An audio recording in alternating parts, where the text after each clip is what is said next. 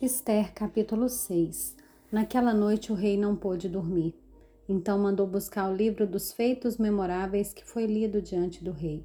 Achou-se escrito que Mordecai é quem havia denunciado Bigtan e Teres, os dois eunucos do rei, guardas da porta que tinham planejado matar o rei Assuero.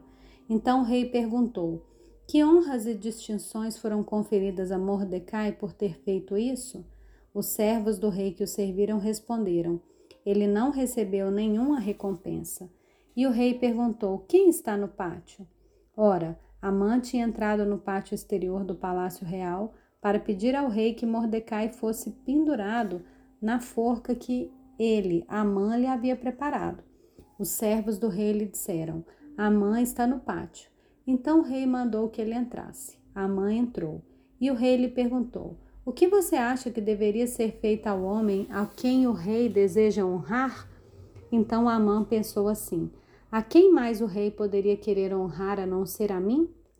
Por isso ele respondeu ao rei: Quanto ao homem a quem o rei gostaria de honrar, que sejam trazidos trajes reais que o rei costuma usar e o cavalo em que o rei costuma andar montado e sobre cuja cabeça tenha sido colocado uma coroa real que os trajes e o cavalo sejam entregues a um dos mais nobres oficiais do rei, para que se encarregue de vestir aquele a quem o rei deseja honrar.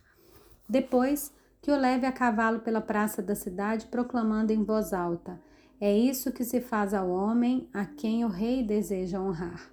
Então o rei disse a Amã: Vá depressa, pegue os trajes e o cavalo e faça com que o judeu Mordecai tudo o que você falou. Ele está sentado junto à porta do rei, e não omita coisa nenhuma de tudo o que você falou.